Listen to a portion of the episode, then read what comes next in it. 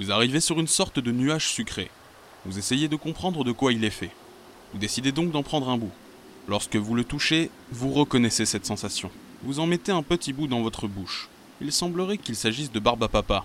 Après cela, vous avancez légèrement jusqu'à apercevoir le vide. À droite se trouve une sorte d'usine avec un arc-en-ciel sur la devanture, tandis qu'à gauche, un petit fleuve d'une substance opaque et marron se déverse le long d'un torrent formant une cascade qui se jette en bas du nuage. Que voulez-vous faire? Si vous voulez aller vers la cascade, lancez le fichier audio numéro 32. Si vous voulez aller vers la fabrique de couleurs, lancez le fichier audio numéro 33.